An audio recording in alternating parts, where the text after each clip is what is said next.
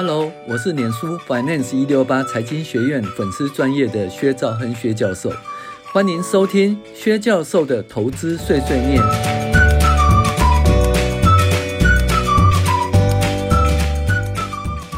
各位网友，大家好，薛教授今天跟你讲财报怪谈二。我有现金流入啊，我是现金流现金流啊，奇怪呢，我为什么还要跟银行借钱呢？我为什么没办法发股息呢？这个现金流不是那个现金流，差很多。那各位网友，那自从 IFRS 通过以后呢，那我们现在是以合并报表为主。那所谓的合并报表呢，就是说你这个母公司，也就所谓个体财报公司跟子公司，子公司呢基本上是说百分之百持股，百分之五十以上持股或有控制权的公司要编制合并报表。好，那这合并报表呢，基本上它的现金流量表哦是有问题的哦。因为合并报表的现金流量表是所有的母公司加子公司的现金流量表合起来了哦，那意思是说合并报表有钱哦，有现金流入，不表示母公司有现金流入；那合并报表现金流出，不表示母公司有现金流出。那因此呢，如果你要发放股息的话，那基本上。你是要母公司有现金流入，有足够的现金流量才能够发放股息。那如果母公司的现金流量表呢，也就是说个体财报的现金流量表呢，它没有办法哈，就是没有现金流入，呃，没有足够的钱发放股息，那它就必须。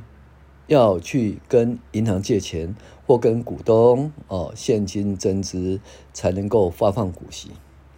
那因此这就告诉我们一件事啊，你不要以为说看现金流量表是最不会说谎话的，最不容易造假的。我们修正一下，看母公司的现金流量表是最不会造假的。而不是看合并现金流量表是最不会造假的。好，所以呢，很多很多公司啊，他就说：“哎，我的现金流量很好，我的自由现金流量很好，所以评价就相当不错。”那你就以为它真的相当不错。问题是呢，它很多现金流量其实是在中国大陆。那大家都知道啊，这个人民币的资产要汇出来，其实不是那么容易的啦。那所以呢，不止汇出来要课税，但是有一些根本就汇不出来哈。所以呢，我们现在呢，能不能发放股息，其实是母公司的现金流量哈，到底有没有足够的现金流量可以发放股息呀？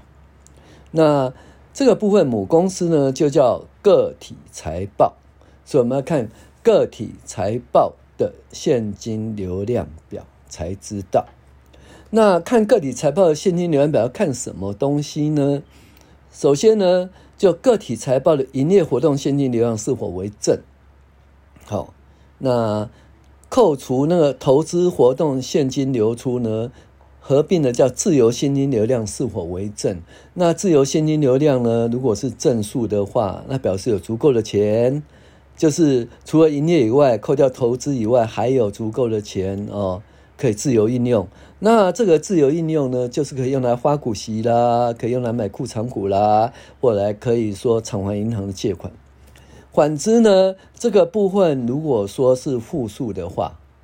自由现金流是负数的话，那表示说根本没有钱可以发放股息啊。那如果要发股息怎么办呢？就是要去跟银行借钱，哦，那就是要跟股东现金增资。哦，或者就没办法发股息。那另外一件事呢，就是说，哎，合并报表的自由现金的现金流量居然那么漂亮，自由现金流量是正的，那奇怪，那我为什么还持续跟银行借钱呢？那这个东西叫做，哎，什么在留台湾，就是因为他没办法，他必须从台湾这边借钱，然后持续供供应呢中国大陆那边的投资哈，有在留台湾的问题哈，所以这个部分呢，我们就要很小心啊，要很小心，也就是看个体财报的自由现金流量，好，而不是看合并报表的自的自由现金流量，这个现金流量表要看对哦。好，我是薛教薛兆亨薛教授，谢谢您的收听。